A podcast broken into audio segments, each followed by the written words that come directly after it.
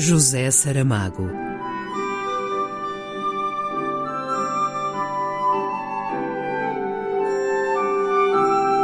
A caminho do centenário.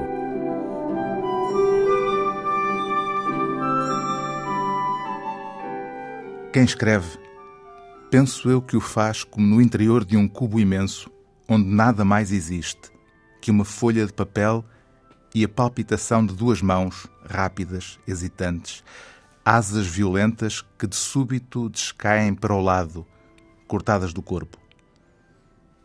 Quem escreve tem à sua volta um deserto que parece infinito, reino cuidadosamente despovoado, para que só fique a imagem surreal de um campo aberto, de uma mesa de escriturário à sombra da árvore inventada e um perfil esquinado que tudo faz para assemelhar-se ao homem. Quem escreve, penso eu, que procura ocultar um defeito, um vício, uma tara aos seus próprios olhos indecente. Quem escreve está traindo alguém. Escrevo com tinta de longe e angústias de bem perto. Não tenho nenhuma história para contar. Sinto-me cansado de histórias como se subitamente tivesse descoberto que todas foram contadas no dia em que o homem foi capaz de dizer a primeira palavra.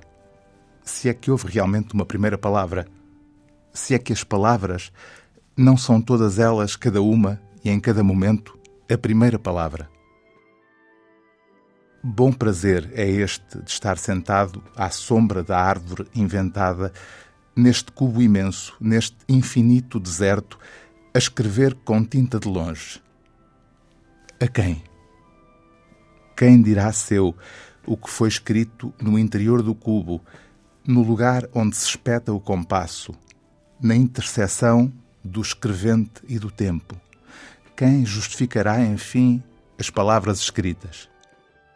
Também é bom fazer perguntas quando se sabe que não irão ter resposta, porque depois delas se podem acrescentar outras tão ociosas como as primeiras, tão impertinentes, tão capazes de consolação no retorno do silêncio que as vai receber. Sentado no deserto, o escrevente sentir-se-á docemente incompreendido. Chamará em seu auxílio os deuses a que mais quer, a eles se confiará, e todos juntos, ponto contra ponto, saberão achar as boas razões as dormideiras da consciência, até que o benévolo sono os reúne e retire deste baixo mundo. Não seja, porém, assim desta vez. Dobre o escrevente a sua mesa, faça dela seu bornal e mochila, se de obra de outra ferramenta não lhe calhou ter ciência, mude o papel em bandeira e vá, na travessia do deserto, nas três dimensões do cubo, aonde estão as pessoas e as perguntas que elas fazem. Então o recado se traduzirá. Será toalha de pão e com ele nos agasalharemos do frio. Então se tornarão a contar as histórias que hoje dizemos impossíveis e tudo, talvez sim, talvez sim, começará a ser explicado e entendido como a primeira palavra. Uma carta com tinta de longe. Do ensaio A Bagagem do Viajante, por Carlos Vaz Marques. José Saramago.